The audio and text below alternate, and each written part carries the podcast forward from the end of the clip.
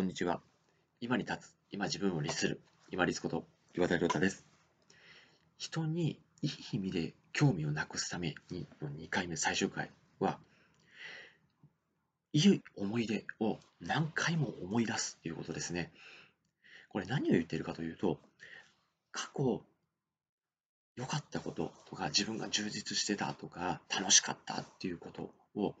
何回も思い出すことっていうのはこれは要は自分が持っている資産を何回も何回も使って味わうっていうことだと思います。これがなぜいいのかっていうのは前回お伝えしたように自分を満たすため内側から満たすためですねいい思い出っていうのがですね、まあ、たまたまうまくいったとかですねいい人間関係があったとかですねそういうものたくさんまあ含まれると思いますけれども良かった出来事っていうのを何回も何回も思い出すと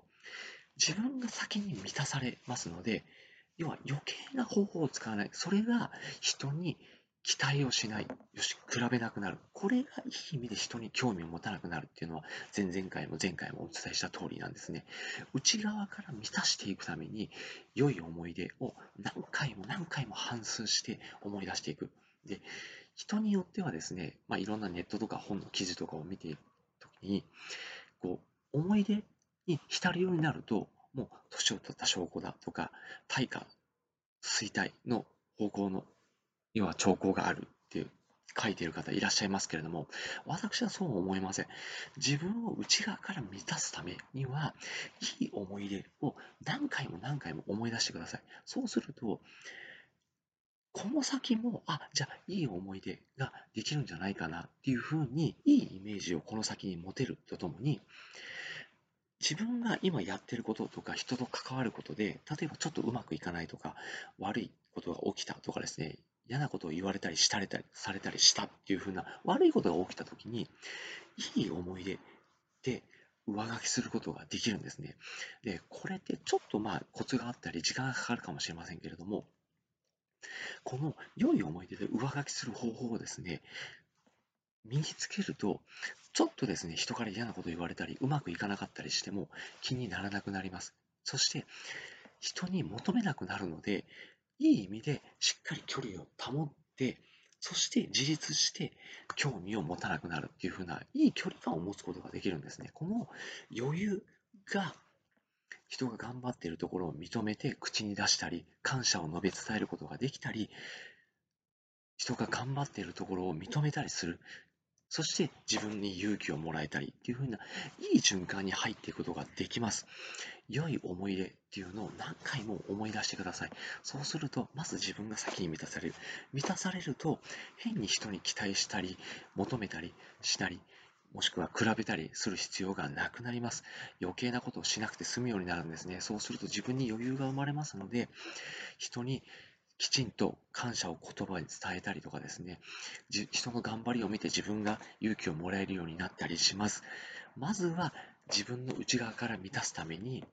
前回お伝えしたように自分が見てきていることをしっかり見つめて自分を褒める。そして今回お伝えしたように、良い思い出に何回も浸りながら自分を満たしてあげる。そうすると、いい意味で人に興味がなくなります。要は求めなくなる、比べなくなる。私自身も最初はちょっと期待していたこう人と比べたりする時はありました。今この2023年の12月の時点で自分の YouTube の回数とかブログの見られてる回数とかっていうのを人とも比べてってると、もう継続することができないぐらい、もう一桁とかもありますから、いい意味でですね、この人と比べなくて良くなったんですよ。そうすると、まず自分で自分を満たすために、じゃあどうしたらいいのか。自分で自分の中に気づきを生むためにどうしたらいいのかっていうのは、じゃあ細々とでもいいから、こういうふうにアウトプットをしようというふうに少しこう切り替えができて、自分を先に満たすことができるようになりました。なかなかですね、人に興味を持たないっていうふうなところっていうのは難しいんですけれども、まあ、人に変に期待をしない、比べなくってよくなると、地に足をつけて自分なりにできているところを進めることができる。そしてそれを良い思い出として何回も反芻しながら歩むことができます。人にいい意味で興味を持たなくなると、ちゃんと距離を持った、保った上で人に感謝を伝えたり、変に期待しなくなる。そうすると、失失もせずに、ストレスも抱えずに済むようになります。いい意味で距離を保つように、期待しない、そして自分が頑張っていることをしっかり自分で褒めるようにしてあげてくださいね。本日もご清聴いただきましてありがとうございました。皆様にとって一日良い人になりますように。これにて失礼いたします。